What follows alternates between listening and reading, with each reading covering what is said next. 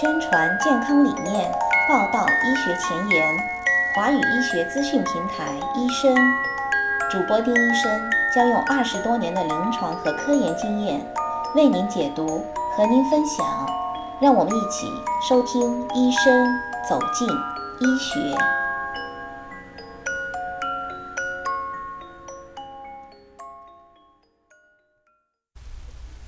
大家好，我是丁医生，欢迎继续收听医生栏目。在这一期，我们将推出新的板块——美国医疗快讯。在这一板块当中，将节选美国医疗相关期刊中的科普类新闻报道，和大家分享。好，下面我们先来了解一下这一期的医疗快讯。远离数码产品，可能会像过山车一样让人情绪大起大落。旅游研究杂志近日发表了一篇有趣的论文，来自英国和新西兰的三名研究人员描述了二十四名志愿者远离数码产品之后的情感体验。研究结果显示，大多数的志愿者首先经历了一段数码撤退时期，其特征是焦虑和挫败感，但是这些负面情绪最终将让位于接受、享受，甚至会有全面解放的感觉。多吃植物性食物可以降低患心血管疾病的风险。美国心脏协会杂志上发表的一项研究显示，以植物性食物为主的中年人在晚年罹患心血管疾病，包括心脏病和中风的风险较低。在我们的饮食当中，植物性食物所占的比例越大，动物性食物所占的比例越小，这就有可能有助于我们活得更健康、更长寿。这项研究的参与者来自四个美国社区，包括明尼阿波利斯。在正常体重的女性当中，腹部脂肪过多与早逝有关。美国医学会杂志网络版公布的一项研究表明，在确定与体重相关的健康风险时，腰围往往被忽视。如果腹部有多余的脂肪，即便体重指数 BMI 正常。老年女性仍然有较高的较早离开人世的风险。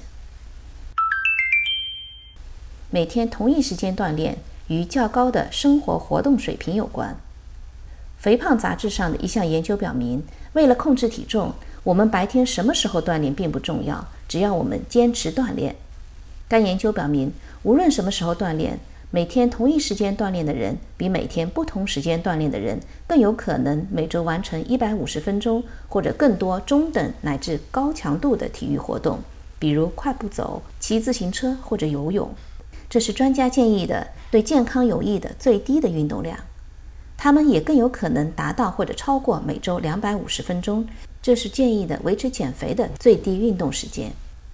事实上，那些每天在同一时间锻炼的人，每周平均要比那些每天错开锻炼时间的人多锻炼一个小时。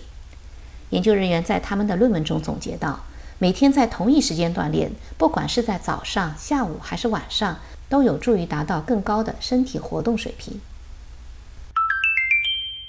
科学家现在可以用智能手机操控脑细胞。《自然生物医学工程》期刊报道。韩国和美国的一组科学家发明了一种设备，可以通过智能手机控制的微小的大脑植入物来控制神经回路。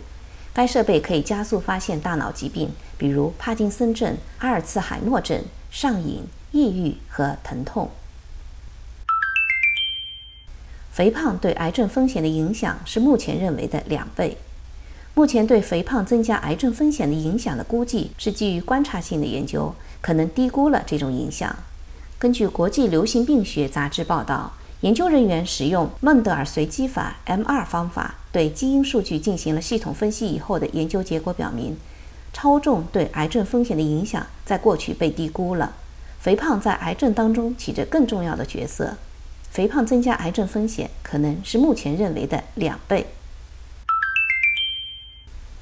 这一期的美国医疗快讯就分享到这里。感谢您对微信公众号的关注和医生栏目的持续支持，咱们下期见。